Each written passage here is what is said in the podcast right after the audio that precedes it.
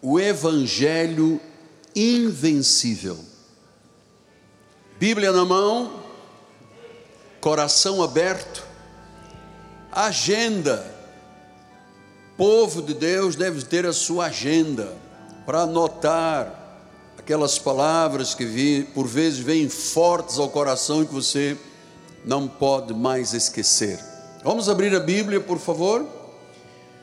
Segunda carta de Paulo aos Coríntios, versículos 17 em diante. E assim, se alguém está em Cristo, é uma nova criatura. As coisas antigas já passaram. Eis que se fizeram novas.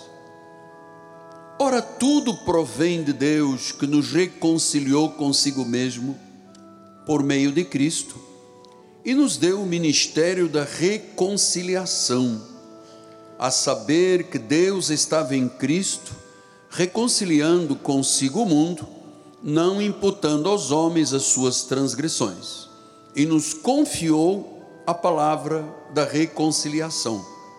De sorte que somos embaixadores em nome de Cristo, como se Deus exortasse por nosso intermédio.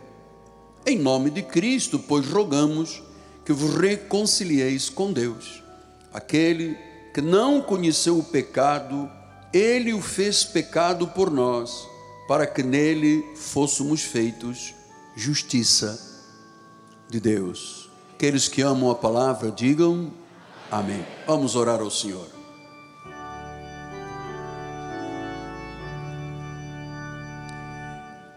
Senhor Jesus Cristo, a mesa está pronta, o pão da vida será servido agora. Sabemos que nem só de pão físico vive o homem, mas de toda a palavra que procede da boca de Deus. Esta palavra é diferente de todas as palavras, ela é viva, ela é eficaz, ela é cortante, é como uma espada de dois gumes que penetra, separando juntas e medulas, a alma do espírito, e ela vai até os intentos do coração. É lá dentro, onde o homem não vê, e que não é apenas o músculo cardíaco, é essa área divina que nós temos em nós, onde o Senhor trabalha, onde o Senhor convence, onde o Senhor transforma, onde o Senhor regenera. Sim, Senhor, vai com teu poder até as profundezas do nosso coração e que nossas vidas sejam tremendamente tocadas e transformadas pela mensagem da graça de nosso Senhor e Salvador Jesus Cristo. Usa-me, Senhor, usa-me porque este é o meu chamado, fosse tu que me deste, é a minha vocação. Tu me constituíste um despenseiro dos mistérios de Deus e tu me encontras sempre neste altar fiel, fiel àquilo que o Espírito já me revelou. Usa as minhas cordas vocais, a minha mente, o meu coração e fala à congregação dos santos, a universal Assembleia de Deus, em nome de Jesus. E aqueles que têm os nomes arrolados nos céus, digam amém, amém e amém. Graças a Deus. Meus amados irmãos, santos preciosos, eleitos de Deus segundo a presciência, a a decisão soberana de Deus, meus filhinhos em Cristo Jesus. O nosso redentor vive. Veja que o profundo de Deus, a essência deste apostolado é a proclamação do Evangelho da graça de Deus ao Brasil e ao mundo. Esta é a essência desta igreja. Saiba que milhões de pessoas ainda não conhecem, nem ouviram sequer uma palavra a respeito de Jesus. Jesus é Deus, cremos na deidade de Cristo, cremos na divindade de Cristo, e 6 bilhões de pessoas nunca ouviram a respeito de Jesus. Eles não sabem quem é o Deus temível. Que Paulo disse aos Hebreus: terrível coisa é cair nas mãos do Deus vivo. Eles não sabem quem é. O Deus que disse por Paulo que ele não se deixa zombar, o Deus que é soberano, que é único, ele não chegou ainda aos quatro cantos deste mundo, a todas as tribos, povos, línguas, nações, porque quando isto suceder, Jesus voltará. Então nós temos que pregar, insistir e instar, porque vivemos no mundo que é contra Deus. Vivemos no mundo que é contra a palavra. Mas no meio deste mundo, Deus tem o seu povo. Deus tem as suas ovelhas. Como é que nós as identificamos? Ninguém tem uma placa na sua mente, ninguém nasce, o médico diz: "Olha, o bebê já vem com uma placa dizendo este é um salvo". O que é que nós temos que fazer? Nós temos que pregar e anunciar o evangelho. Quem é ovelha, ouve, segue quem não é ovelha, tropeça na palavra, está debaixo de condenação. Que vocação e responsabilidade Deus me deu a mim e a você de proclamarmos estas verdades de Jesus. Vamos ver então, com calma, com mansidão, com vida temperante, com palavras que são sal, conforme Paulo disse aos Colossenses, nós deveríamos ter sempre uma palavra temperada com sal. Vamos ver como é que Paulo ensinou a igreja a respeito desta chamada. Diz o versículo 18: Ora, tudo provém de Deus, que nos reconciliou consigo mesmo por meio de Cristo. O que significa esta reconciliação, apóstolo? é simples. Vamos imaginar um casal. Se casa, está feliz, um dia tem um contratempo, não se perdoam e se separam. E lá estão duas pessoas. Finalmente chega alguém, ora, a família se junta, clama e eles voltam ao casamento, se reconciliam. Assim é a nossa vida espiritual. Nós fomos criados por Deus, nascemos neste mundo já com a natureza adâmica. A Bíblia diz que nascemos como pecadores na carne. Profeta Isaías chegou a dizer: Por um pouco de tempo te deixei. E nesse tempo em que o Senhor nos deixou, que todos dizíamos que tínhamos livre-arbítrio, que fazíamos o que queríamos, nós estávamos num estado calamitoso, nós estávamos mortos em pecados e delitos, estávamos separados de Deus. Agora vem Paulo e diz que todas as coisas que acontecem na nossa vida são vontade de Deus.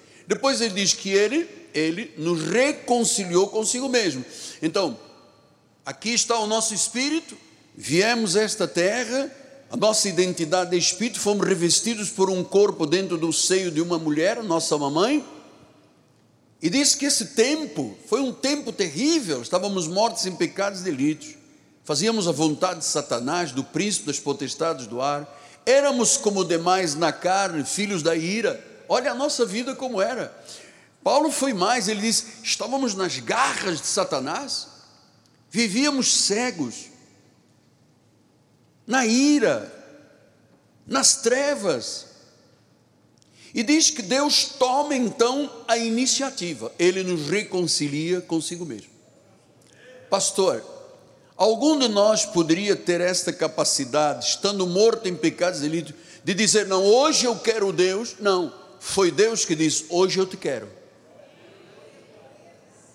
Esta reconciliação é muito importante porque ela inclui, eu dizia isto no passado, um pacote de Deus o pacote da graça.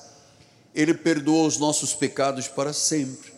Ele nos ungiu, nos santificou, nos selou, ah, nos trouxe a salvação, a redenção.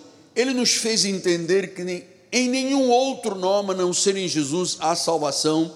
Ele nos trouxe a expiação dos seus pecados. Ele nos trouxe a esperança da vida eterna. Amados, foi Ele que nos reconciliou consigo mesmo. Fora dele, o ser humano vive em total desesperança. Total. Por isso, esta manhã vindo para a igreja, passou, passamos por uma moça com uma garrafinha de plástico, fumando crack. Logo de manhã, é desesperança. A pessoa se embriaga a pessoa se droga, bebe, fica dependente do álcool, porque eu já expliquei à igreja inúmeras vezes, nós temos uma, um vazio dentro da alma, do coração, é como você tirar um bolo de uma forma. Essa forma desta forma chama-se Deus. Só Ele pode preencher a nossa vida. Fora disso, há desesperança.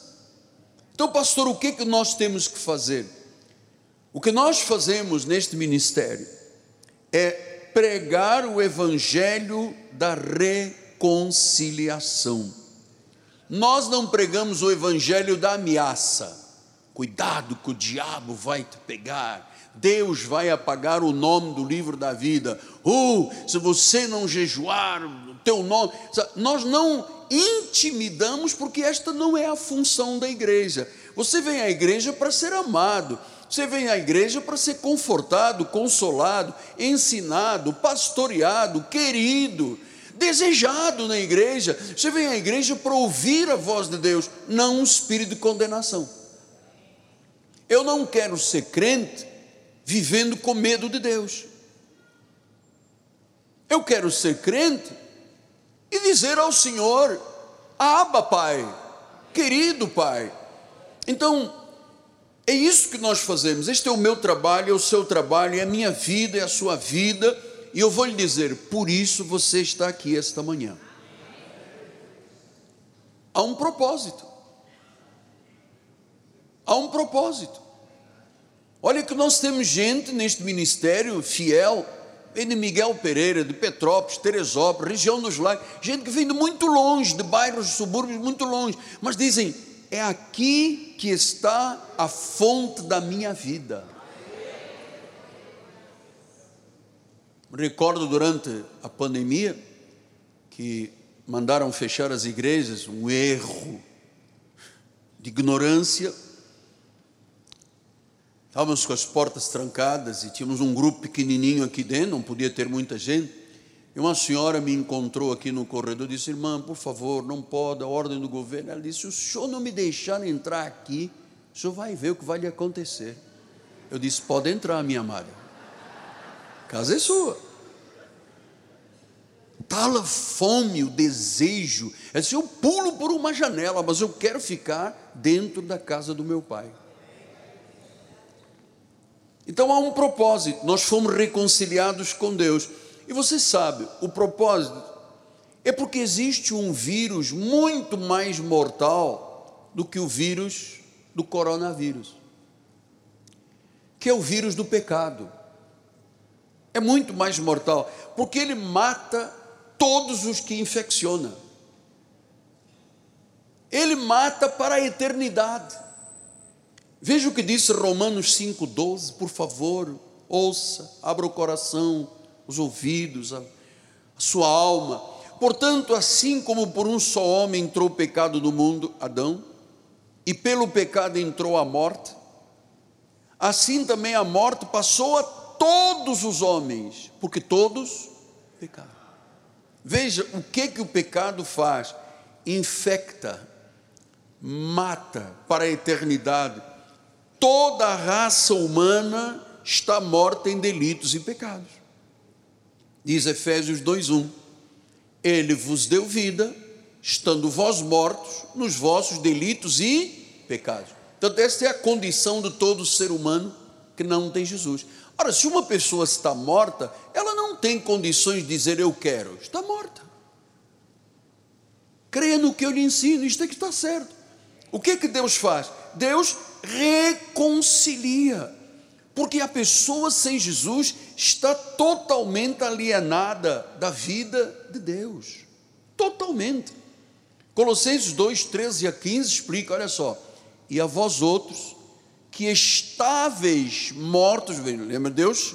Paulo está escrevendo a uma igreja de gente que já passou pela, pelo novo nascimento, já foi regenerado, já foi salvo, diz, e a vós outros que estáveis, mortos, uau! Apóstolo quer dizer que antes de eu ouvir Jesus estava morto, estava. Era uma condição irreversível. Não tinha jeito. Estáveis mortos pelas vossas transgressões, pela incircuncisão da vossa carne. O que que Deus fez? Ele deu vida. Por isso é que nós defendemos aqui uma das teses que o apóstolo defende. Primeiro, que não está na Bíblia, logo, se não está na Bíblia, a nossa defesa é clara.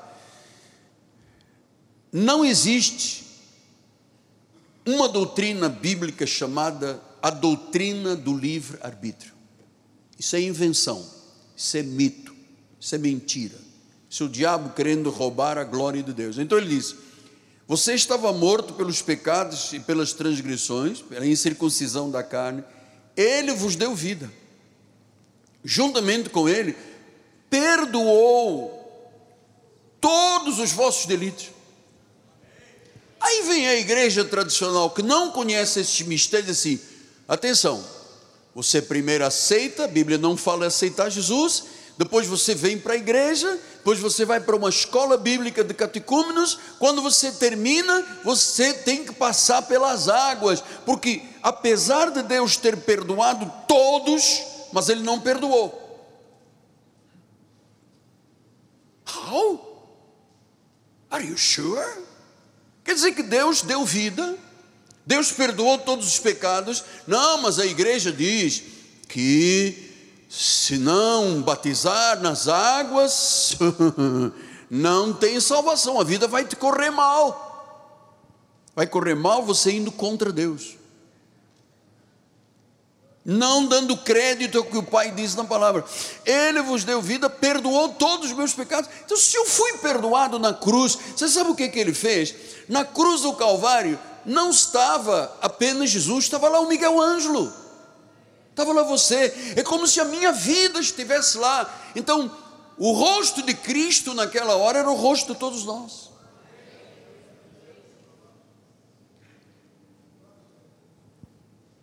Diz que ele deu vida Estávamos mortos, perdoou todos os pecados. Quando ele diz perdoou, perdoou do passado, do presente, do futuro. E eu vou lhe dizer, amado, se Deus não fosse verdadeiro com isso, nenhum de nós estaria aqui, começando por mim, porque eu sou o menor, sou o mais fraco, sou o mais pecador desta igreja. Não sou digno sequer de ser chamado de apóstolo. Eu temo muito com estas questões porque durante muitos anos eu também fui legalista, eu também fui judaizante, eu também achava que Deus estava esperando minhas obras da carne, o meu sofrimento para agradá-lo, mas isso não era verdade. Versículo 14: Ele cancelou o escrito da dívida que era contra nós. Está cancelado ou não? Bom, então eu vou dizer: Senhor, está cancelado, momento, mas eu tenho que batizar nas águas. É, mas pagou, perdoou, cancelou, mas afinal de contas eu tenho, não é nada disso, eu tenho todo o mal em mim, todo o pecado, toda a iniquidade, e eu tenho que passar nas águas, para as águas tirarem o que o sangue de Jesus não foi capaz de tirar.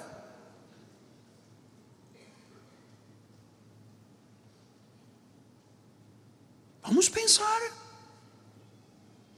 Tem crédito? O que diz a Bíblia ou o que dizem os homens? O que diz a Bíblia.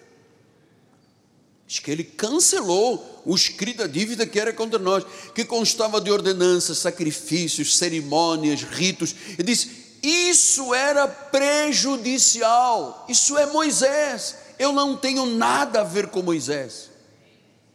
Moisés é lei. Moisés é o ministério de condenação e de morte. A graça tem sobre excelência. Mas amados, mas Jesus não batizou. Amados, Jesus batizou no cumprimento da lei. Aliás, você não vê os outros demais batizarem, porque Paulo disse: Olha, eu batizei Caio e Crespo, mas peraí, eu não fui chamado para batizar, porque isso é coisa da lei. Quem é que batizava? Eram os essênios. Quem eram os essênios? Era uma tribo que vivia isolada na Palestina, viviam nos desertos, nas cavernas, eles tinham votos de pobreza. De onde vem João Batista, e dessa tribo vem Jesus. Então João Batista disse: Olha, eu, lei, vou vos dar o que eu posso dar, eu vou te batizar nas águas. Mas depois de mim, aleluia, virá um que vos batizará com Espírito Santo e com fogo. Esse é o batismo da nossa vida, Espírito Santo e fogo.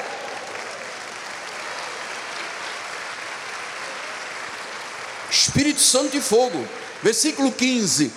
Ele Vem no 14, bicho, só para ler o ele encravou na cruz os nossos pecados, ordenanças, ele cancelou tudo na cruz.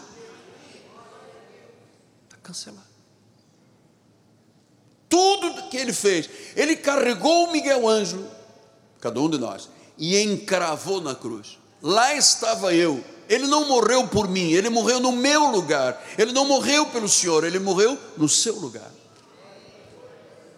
Depois diz o versículo 15: Ele despojou todos os principados, todas as potestades, publicamente os expôs ao desprezo, ele triunfou deles na cruz. Então, meu amado, aquela vitória da cruz, que era propiciação dos nossos pecados, é a garantia. Sabe na hora da expiação o que, que ele disse?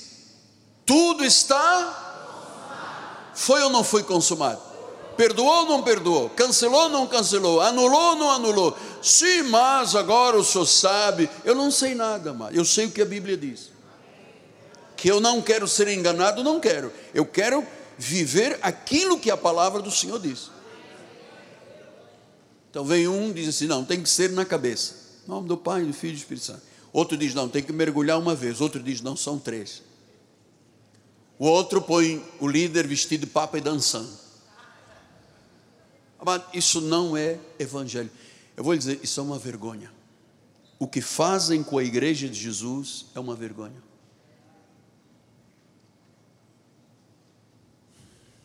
A maioria das igrejas, eu vou dizer isso sem medo, mão na Bíblia. A maioria das igrejas que estão uma placa na porta dizendo igreja é apóstata. Estão levando o povo para a porta larga da perdição.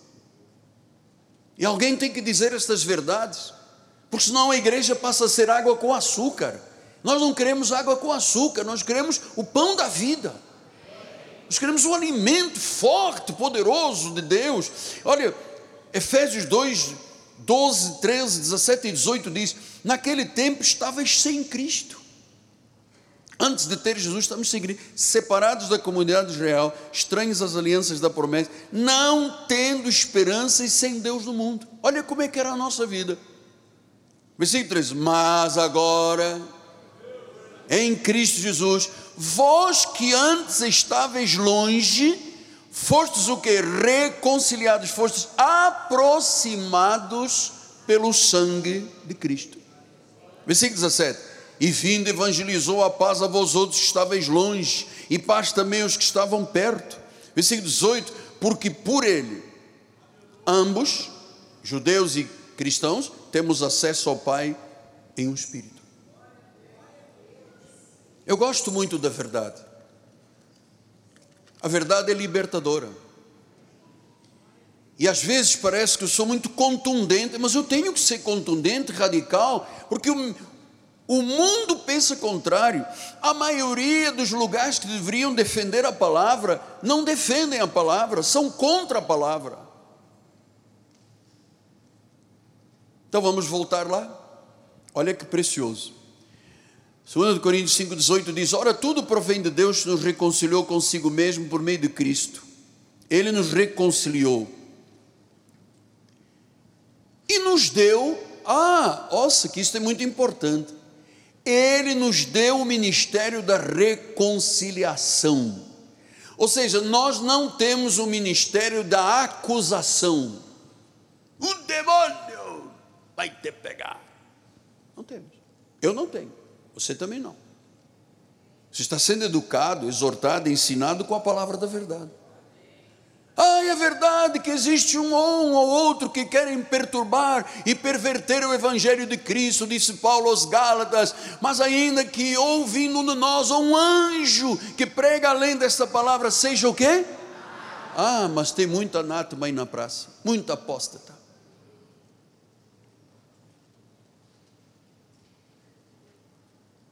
Ele nos confiou. Então a nossa responsabilidade, filhinhos, que define realmente o que é o nosso coração e a alma desta igreja, que é você, que sou eu, que somos nós, é a nossa responsabilidade.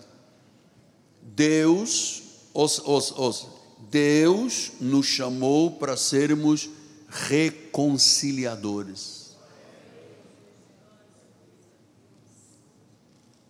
Valeu? Deus nos chamou para sermos reconciliadores. É isso que define a igreja evangélica Cristo vive. Somos reconciliadores. Claro que nós temos que falar a verdade, porque senão a pessoa não tendo a verdade, disse o profeta. O que que disse o profeta? O meu povo tem sido destruído porque lhe falta o quê? Oséias 4:6, falta conhecimento. Eu quando era católico, eu achava que o Papa era infalível. Eu andava em procissão. Achava que aquele andor com aquela imagem era Deus. Me confessava de forma auricular diante do seu padre. Ia na missa. O que, que aconteceu em toda a minha vida que eu ia à missa e voltava? Nada, não aconteceu nada. Eu entrava pecador e saía pecador, porque eu nunca fui colocado diante da verdade. Então, quem não conhece a verdade é escravo, porque só conhecendo a verdade, a verdade nos liberta. Então, diz que nos confiou uma palavra, versículo número 19, abato. A saber que Deus estava em Cristo, Cristo é Deus, Deus é Cristo. Não tem um Pai, um Filho, um Espírito Santo, uma Trindade, porque isso não está na Bíblia. Isso surpreende, isto choca. Porque Cristo é Deus, estamos no verdadeiro, o verdadeiro é Jesus Cristo, Filho de Deus. Então, diz, Ele nos, a saber que Deus estava em Cristo, reconciliando consigo o mundo, não imputando aos homens as suas transgressões, nos confiou a palavra da reconciliação. Ou seja, Deus nos confiou uma mensagem reconciliadora. Isto é um privilégio. pregar reconciliação é um privilégio.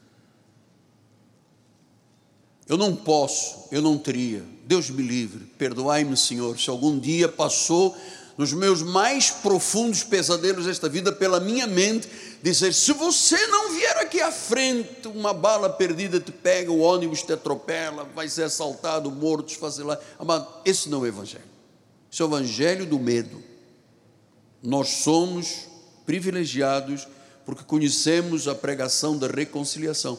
Ah, e Paulo diz em versículo número 20: de sorte, verdadeiramente, vocês são embaixadores em nome de Cristo, como se Deus exortasse por nosso intermédio, em nome de Cristo, pois rogamos que vos reconcilieis com Deus. Diz que somos embaixadores. Então significa que o embaixador é uma figura muito importante para os povos e para o mundo e para os países. Onde nós temos uma embaixada do Brasil em Lisboa. Temos lá no Praça Luiz de Camões, Agora já até mudou, agora tem outro lugar bonito, tem uma, um edifício bonito. Então, ali não está Portugal. Ali naquela embaixada está o Brasil. E aquele senhor chamado senhor embaixador, ele representa os interesses do Brasil. Nós representamos os interesses do reino. Somos embaixadores de Jesus. Imagina a bênção de Deus. Imagina a bênção de Deus. Então nós somos embaixadores do Deus Santo, do Deus justo, do Deus reconciliador. Então quando você abordar uma pessoa, não diga, ou oh, você vai para o inferno. Não diga isso. Ou o demônio vai te pegar. São sete piores. Como sete? Não, porque Mateus diz: se o demônio encontra a casa varrida, arrumada, vazia, ele vai, volta com sete piores apóstolos, a pessoa fica cheia, da cabeça aos pés de tanto demônio, não tem nem espaço. Amado, não é isso que a Bíblia diz. A Bíblia diz que isso acontece à geração perversa. Nós não somos geração perversa, somos geração eleita. E outra coisa, não temos a casa varrida, vazia, ornamentada. Somos cheios do Espírito Santo. Aleluia. Glória a Deus. Cheios do Espírito Santo. Então, fora de Jesus, a vida fica irreversível, fica miserável. Um pensador disse que não existe coisa mais miserável na vida do que passar por esta terra sem Deus. Acreditamos na predestinação, na salvação eterna, porque elas são as bases da nossa vida espiritual, são a coluna vertebral, são a razão de viver. Pastor, mas existe agora um perfil aí que temos que atualizar a Bíblia, interpretar a Bíblia de forma moderninha. Senhores, quem tirar ou acrescentar ao que Deus disse sofrerá flagelos. Não fui eu quem disse, foi o livro do Apocalipse. Eu não tenho coragem de dizer, não, mas quando Jesus estava falando aqui, não era bem o que ele estava falando. Ele estava. não, ou então, não, porque quando diz que nós éramos como carmesim vermelho e que veio o sangue de Jesus, nos lavou e nos tornou mais alvos que a neve. Não, isso é antidemocrático. Mas não existe isso aqui. A Bíblia diz que aconteceu, aconteceu.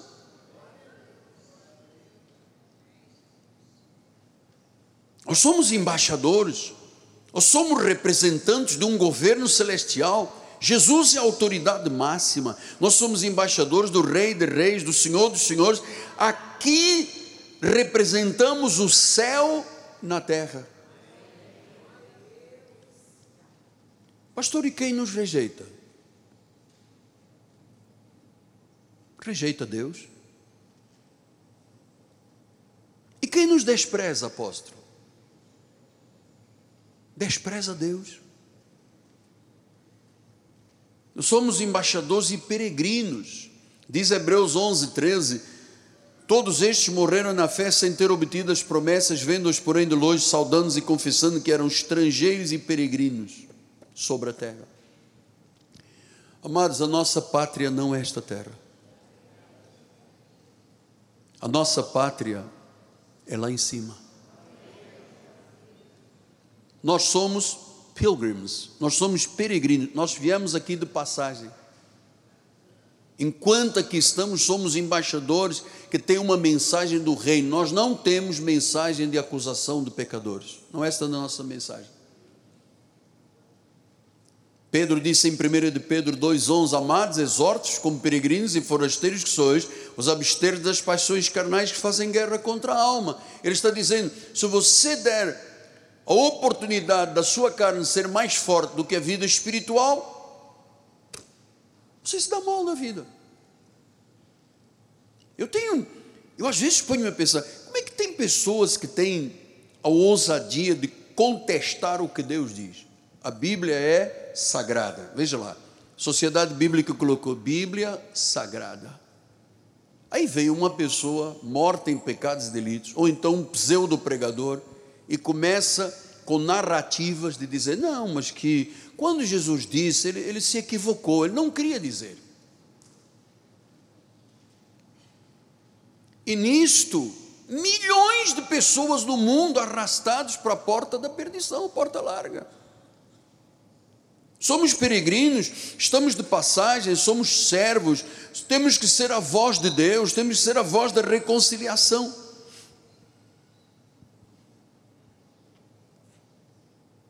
Esta semana fui a uma loja com a minha esposa e um dos funcionários veio dizer: O senhor deu testemunho aqui, eu ouvi o senhor. E quando eu estava me despedindo, ele fez assim com as mãos. O seu testemunho tocou a minha vida. Eu podia ter ido lá, trocar o terno, acabou, não tinha mais nada a ver.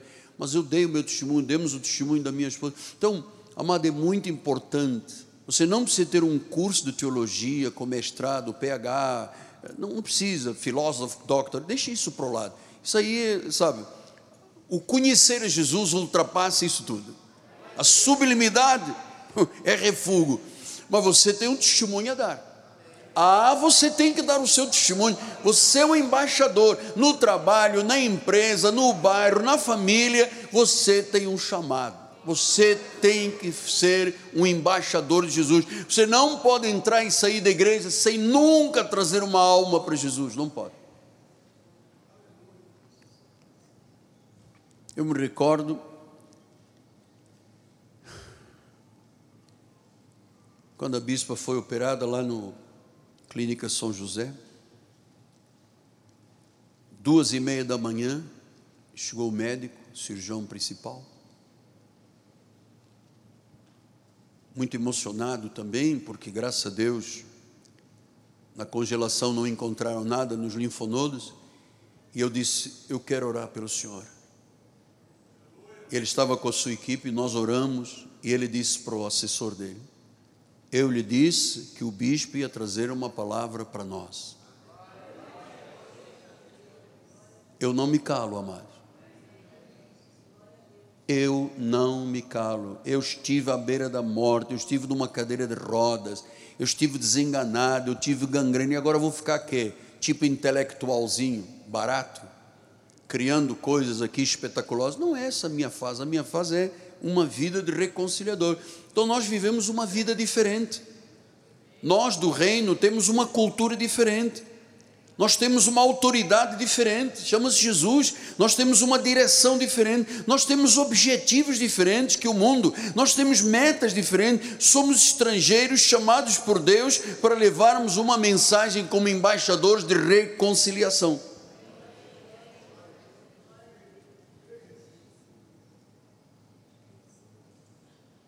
E esta não é uma tarefa fácil. Porque humanamente é impossível uma pessoa fazer as coisas por ela mesma, é impossível. Diz em 2 Coríntios 10, 13 e 4, ele diz assim: Embora andando na carne, não militamos segundo a carne, porque as armas da nossa milícia não são carnais, mas são poderosas em Deus para destruir fortaleza, anular sofisma. Você sabe o que são fortalezas e altivezes? Venha, bispo, por favor. E toda altivez que se levanta contra o conhecimento de Deus. Quer dizer que nós, todos os cultos que nós pregamos nesta igreja, nós temos uma chamada para destruir fortalezas, esmagar fortalezas. Do original grego diz que é prisões e túmulos. Quais são as maiores prisões que hoje as pessoas estão aprisionadas? Por exemplo, as ideologias sexuais. Altivezes, que são altivezes, apóstolo? Ideias, teorias, pontos de vistas, filosofias, religiões, visões, perspectivas. Isto é muito desafiador. Muitas pessoas estão em prisões e terminarão nos túmulos sem nunca terem mudado de vida, porque não ouviram falar de Jesus. Nós temos que esmagar fortalezas, amado. Eu sei como é difícil estar aqui em cima do altar. Eu sei como é difícil os bispos subirem esse altar. Esse altar é muito comprometido com Deus. Então, nós estamos aqui como uma pedra dura, como um martelo catrapumba, catrapumba, batendo na pedra, batendo na pedra, martelo até esmiuçar a pedra, mas isto é uma tarefa difícil. Nós poderíamos fazer danças, Eu me vestiria como Papa, com solidel, fazendo aquele gestinho, está todo mundo dançando agora nas igrejas, gente vomitando demônios, bebendo demônios, uma confusão, ninguém sabe nem o que é que, gritam, pulam, saltam, e a pessoa termina o culto e diz: O que aconteceu aqui? Não sei, não sei. Eu, sabe, é, é, é, é como um netinho, nosso netinho entrou em casa correndo, foi à cozinha e disse à secretária: Eu quero, eu quero, eu quero. A secretária disse: O que você quer, filho? Não sei, eu quero. Qualquer coisa está bom. Foi o Dom Foi o Zion. Eu disse, eu quero, eu quero, eu quero, eu quero o quê, filho? Quero o quê? Eu disse, não sei, eu quero. E as pessoas estão assim como Zion. Eu quero, eu quero, mas o que? Não sei. Manda vomitar, eu vomito. Manda passar óleo, eu passo. Comer sal, óleo, flor. Pagar preço, subir no monte, ajoelhar, sangrar. Eu quero, eu quero o quê? Não sei o que, que eu quero, eu quero. Você veja que nós temos uma luta contra tudo que é contra o conhecimento de Deus. Então nós temos um mundo contra o conhecimento de Deus. Por isso Deus levantou o nosso ministério, o ministério da reconciliação, que destrói fortalezas, esmaga as fortalezas, liberta as pessoas das correntes ideológicas, leva as pessoas cativas a Cristo. E eu vou lhe dizer uma vez mais, como dizia MacArthur, isto não é simples. Bispo, eu sei a luta que vocês têm. Eu sei quando desafiamos, há muitos anos atrás, o bispo Sérgio, eu disse, bispo Sérgio, vão ter que começar agora a pregar. Ele passou mal. Era a primeira vez, ele não sabia comer. Achava que ia morrer por quê? Porque isto aqui não é simples. São noites sem dormir, Acordei três da manhã, a bispa estava acordada. Disse: Por que você estava acordada, amor? Porque eu fico muito tensa para os domingos. Isso é uma batalha, uma guerra. Diabo não querendo que as pessoas entrem aqui, tentando desviá-las para outro pensamento, bota vídeo contra o apóstolo, contra a palavra. Então, eu sei da luta que esse ministério. Ai de nós se não tivéssemos as mídias sociais, o satélite, a rede internacional. Isso não é para ficar aqui dentro, é para libertar o povo tem que destruir, não é simples. E não pode ser com armas humanas. Eu não posso chegar aqui e dizer, não, eu vou arquitetar, eu tenho um plano de marketing. Vou ter um plano de marketing. Eu vou usar cinza com vermelho, que atrai dinheiro. Cinza com vermelho. Eu vou colocar uma placa lá, quando as pessoas olharem, ficam hipnotizadas. Vou colocar um pêndulo na igreja para a pessoa ficar e adormecer. No... Amado, isso não é de Deus. Isso não é sacrossanto. Não é simples. Não é com armas humanas. Você pregar uma palavra séria para destruir ideias que são anti-Deus, mentiras. Só a arma da verdade destrói mentira. Somos o povo da verdade manejamos bem a palavra da verdade. Nós temos na palavra a espada do Espírito, a arma mais poderosa deste mundo, chama-se a verdade de Deus, as verdades que estão reveladas na Bíblia Sagrada.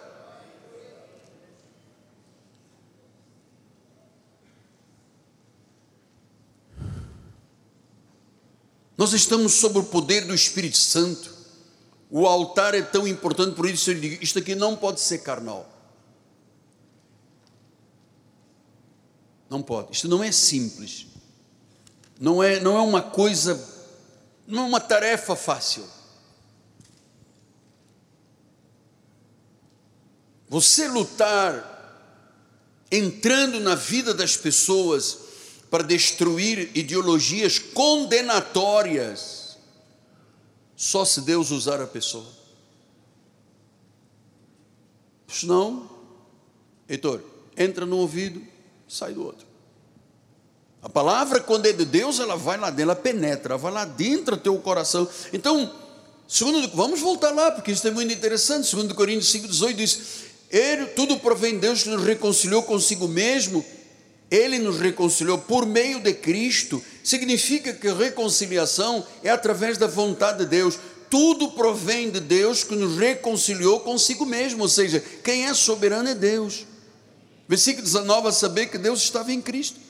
Cristo é Deus. Versículo número 20: De sorte que somos embaixadores em nome de Cristo, como se Deus exortasse por nosso intermédio. Quer dizer que quando nós pregamos e é dentro da vontade de Deus, aí Deus reconcilia o pecador com Ele. Porque, irmãos, não existe nada neste mundo que tenha capacidade de satisfazer a sua vida. A pessoa sonha e diz: o dia que eu puder ter um, um Bentley, ele compra o Bentley. Anda duas semanas e diz: não era o Bentley. Meu negócio era uma Ferrari. Ele compra Ferrari. Os grandes jogadores, todos têm muito dinheiro. O povo, na luta, cara lá num chuta de futebol, ganham bilhões. Então, ele compra um Ferrari e diz: hum, não era o Ferrari meu negócio não me satisfez. Eu vou comprar um Fiat 500.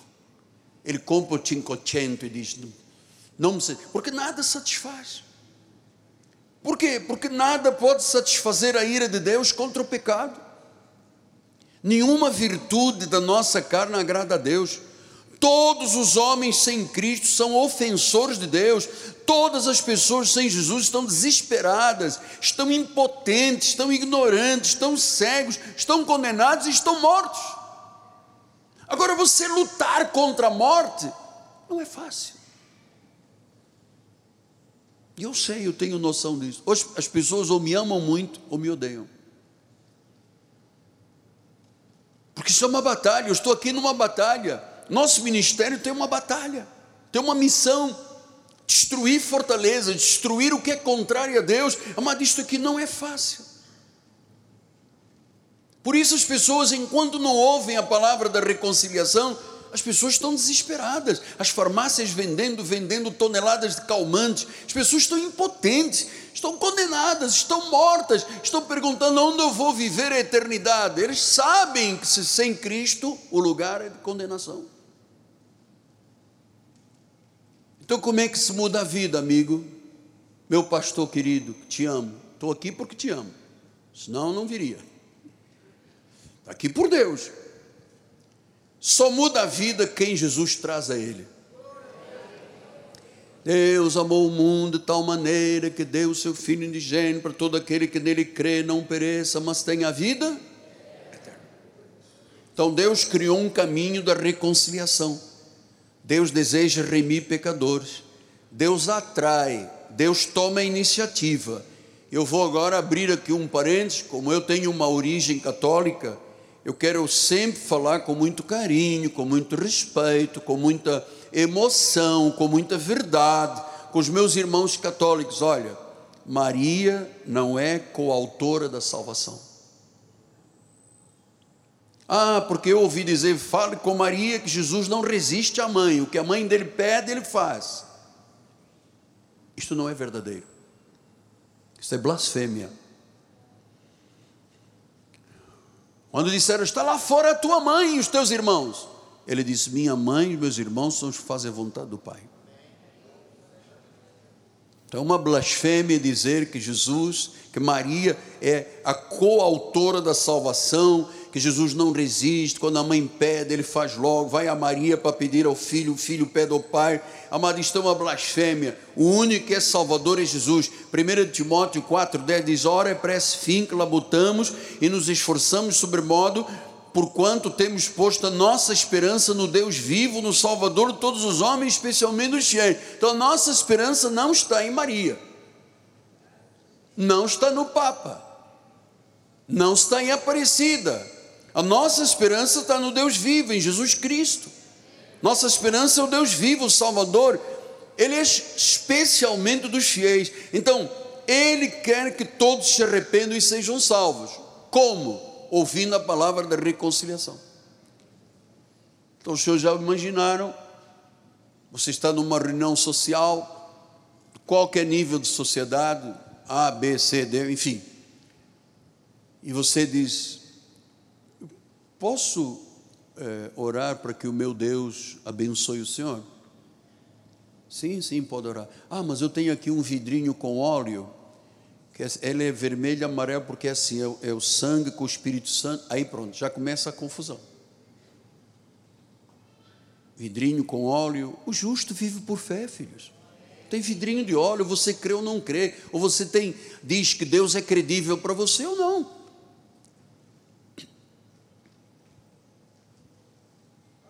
Eclesiastes 8, ele disse: Ora, visto como não se executa logo a sentença sobre a má obra, o coração dos filhos dos homens está inteiramente disposto a praticar uma. Olha, se Deus a cada erro meu ou seu executasse sentença, a igreja domingo que vem não teria ninguém. Todos nós pecamos. Quem disser que não tem pecado está mentindo, disse João.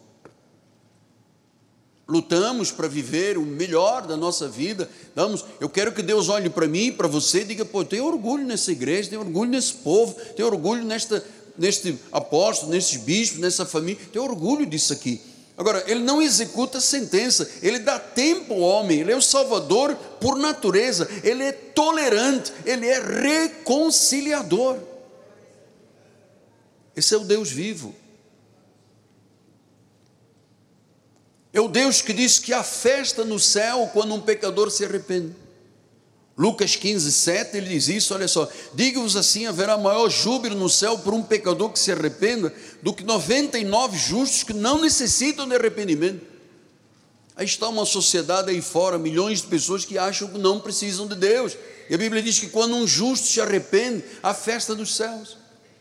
Versículo número 10 de Lucas 15 diz: Eu vos afirmo que de igual modo há júbilo diante dos anjos de Deus por um pecador. Quer dizer que quando uma pessoa se arrepende, diz que os céus entram em festa, os anjos festejam.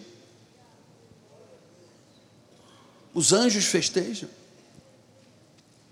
Então diz em versículo 19, vamos voltar lá, diz que ele nos reconciliou, perdoando pecados, não imputando aos homens as suas transgressões. Ele fez uma reconciliação pelo perdão total. Volto a dizer, pecados passados, presentes, futuros, Deus não imputa pecados. Você sabe onde Deus colocou os nossos pecados? Pelo profeta, nas profundezas do mar. Miqueias 7, 19 e 20. Olha só o profeta falando. Quem está dormindo, diga amém. 4. Glória a Deus. Vamos lá. É por causa do ar-condicionado, a pessoa dorme mesmo. Vamos lá. Tornará a ter. Jesus Christ.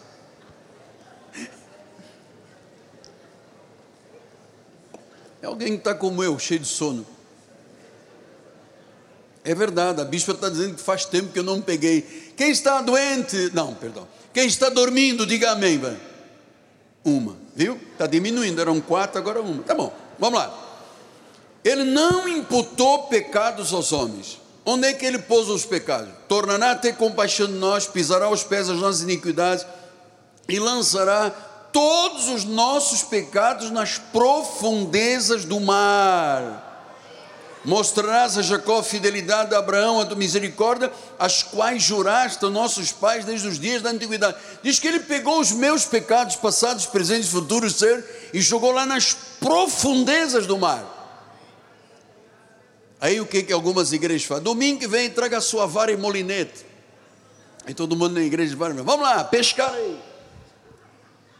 Aí ficam pescando o que Deus jogou nas profundezas do mar. Aqui nesta igreja é proibido. Ah, mas eu trouxe uma linhazinha com um anzol. Não, não, não. Aqui não se pode pescar o que Deus jogou nas profundezas do mar, deixe lá. Diz em Romanos 4, 7 e 8, disse, bem-aventurados aqueles cujas iniquidades são perdoadas, cujos pecados são cobertos. Bem-aventurado o homem a quem o Senhor jamais. Você está ouvindo? A quem o Senhor jamais imputará pecado. Deus não imputa, Ele não vem e diz pecador. Não diz, amado. Ó oh, glória. Sacou? Salmo 32, 1 e 2 diz: Bem-aventurado aquele cuja iniquidade é perdoada, cujo pecado é coberto. Bem-aventurado o homem a quem o Senhor não atribui iniquidade, em cujo espírito não há dolo. Esta é a mensagem. Esta é a mensagem da reconciliação. Deus não olha para nós e diz: tens dolo. Não faz isto aqui. Quem faz são os pregadores. como eu fiz tantas vezes no passado. Esta mensagem de reconciliação. Deus perdoou todos os nossos pecados para sempre. Estas são boas novas. Saber que Ele perdoou todos os pecados para sempre são boas novas. E eu sei que alguém me ouvindo ou aqui dentro pelas mídias sociais que está em desespero, está em terror, está debaixo de medo, de culpa, de ansiedade, de pavor. Sabe quem está provocando isso em você? João 16, 7 diz assim: Mas eu vos digo a verdade, convém que eu vá, porque se eu não for, o Consolador não virá para vós outros, se porém eu for, eu vos enviarei. Quando ele vier, vai convencer o mundo do pecado, da justiça e do juízo. Sabe quem está convencendo você e a mim? E aquela pessoa está lá do outro lado aterrorizada, é o Espírito Santo. Única pessoa que tem capacidade de convencer do pecado, da juízo e da justiça é Deus. Ele convence.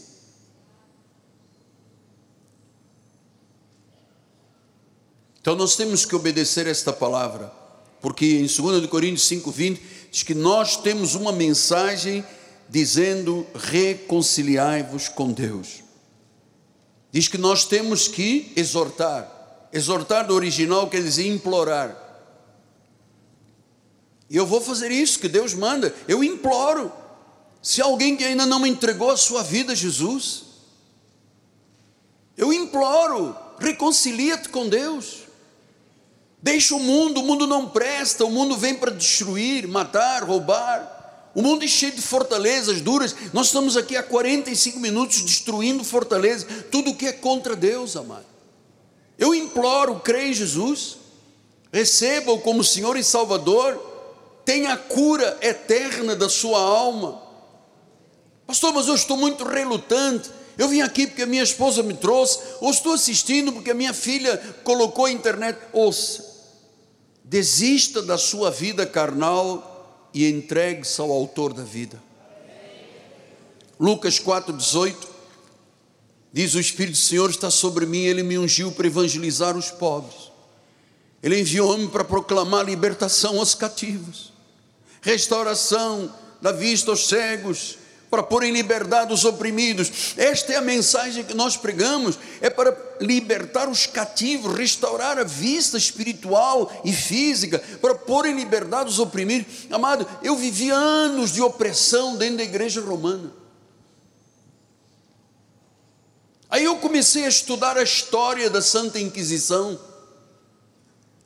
Aí eu percebi a história de sangue de uma igreja que não tem nenhum homem infalível, pelo contrário. É por isso que Mateus disse que alguém tinha dinheiro e vendeu, deu tudo o que tinha para comprar a pérola de grande valor. Negue-se a si mesmo, amado. Toma a sua cruz. É a sua vida total que Deus quer hoje. Ele não quer metade da tua vida, 90% da tua vida, Ele quer a tua vida toda. E eu sei, amados, que algumas pessoas estão me ouvindo, estão travando uma batalha muito grande.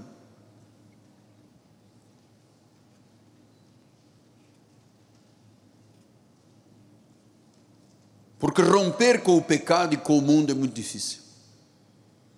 Eu tenho dito, a coisa que me impressiona mais, nós falamos isso em casa muitas vezes, é ver jovens na igreja. Eu fico assim apaixonado por essa ideia, porque o mundo tem tantos apelos, amado. E romper com o pecado do mundo, o cara que cheira a droga e diz, e diz, Eu tenho que me libertar da droga, eu tenho que me libertar da prostituição, eu tenho que me libertar do fumo, da bebida, da mentira, do engano. É muito difícil. É uma batalha. Até hoje eu tenho essa batalha na minha vida. Para não errar, para não. Cuidado, sabe? Eu tenho essa batalha comigo mesmo. Eu não quero ficar aqui dando golpes no ar, pregando aos outros e depois eu mesmo ser descredenciado. Que batalha. Que batalha. Romper com o mundo é uma batalha. Romper com o pecado é uma batalha. Dizer não para mentira, para o engano, para a prostituição, para álcool, para droga, para, sabe, viver uma vida íntegra é uma batalha.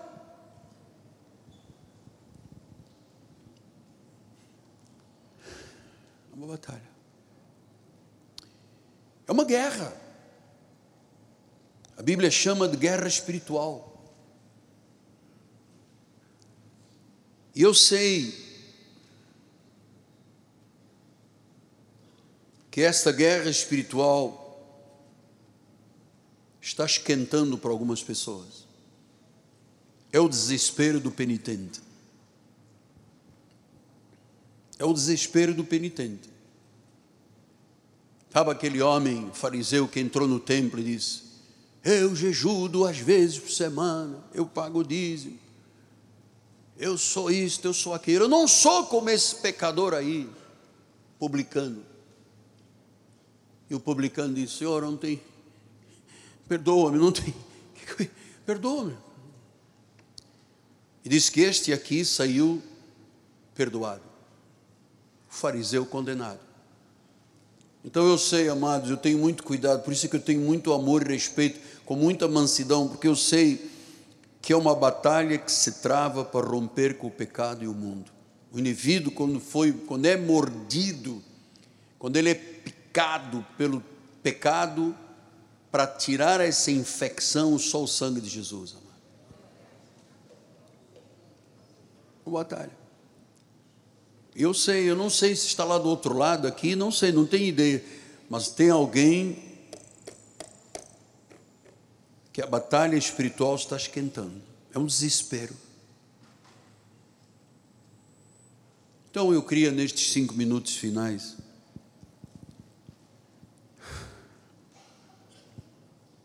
eu tenho o melhor a te oferecer.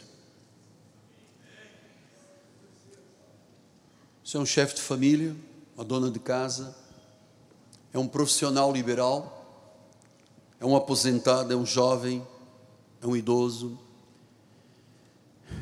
Eu tenho o melhor para te oferecer.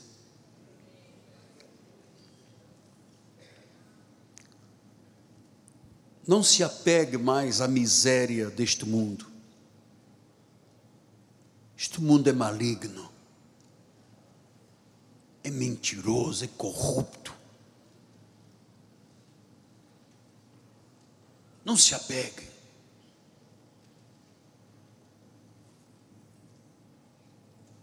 Há uma vida melhor agora.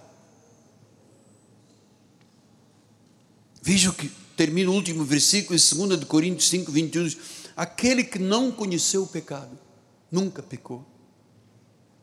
Ele o fez pecado por nós. Quer dizer que quem estava lá naquela cruz era o Miguel Ângelo, era a minha vida na vida dele, era a tua vida na vida de Jesus. Diz que ele não conheceu o pecado, ele se fez pecado por nós, para que nele, em Cristo, nós fôssemos feitos justiça de Deus. Esta é a chave do Evangelho. É isto que eu quis trazer hoje, que eu recebi de Deus para lhe oferecer. Uma vida muito melhor. Este é um evangelho invencível. Jesus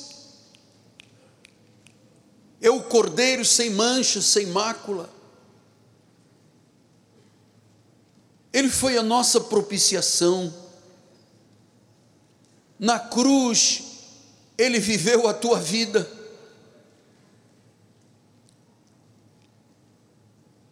Foi ferido pelas nossas transgressões e iniquidades. O castigo que nos traz a paz estava sobre ele. Nele fomos feitos justiça, nele. Este é o evangelho da reconciliação. Ele creditou a sua vida na nossa vida. Que graça maravilhosa. Que graça maravilhosa.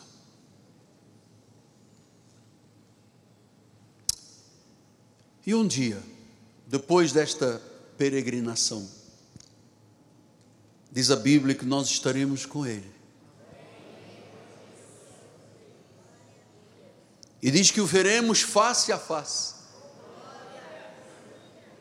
E diremos: digno é o Cordeiro de receber a honra, o império, a força e a majestade. E os 144 mil, que são as tribos de Israel, as 12 tribos e as 12 igrejas, todos dirão: Amém.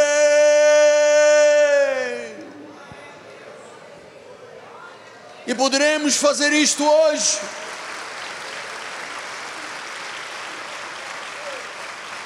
E poderemos fazer isto hoje diante do Senhor. Digno é o Cordeiro de Deus de receber a honra, o louvor e a glória. E a igreja do Senhor diga: Amém.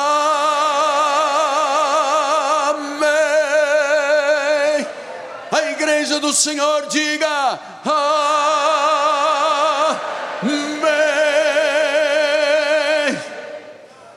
Digno é o Cordeiro. Digno é o Cordeiro. Digno, digno, digno.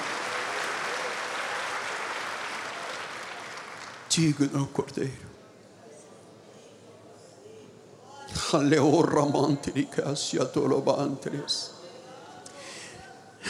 Eu quero terminar, mas o Espírito diz que eu insista mais um minuto, porque ah, o Senhor disse: alguns estão travando uma batalha muito grande. Que tem que romper com o pecado e com o mundo. Que a sua guerra espiritual tem esquentado nos últimos tempos.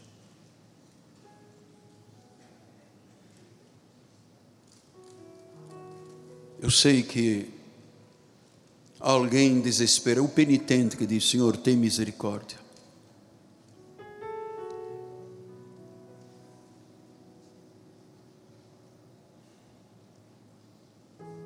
Batalha você está travando?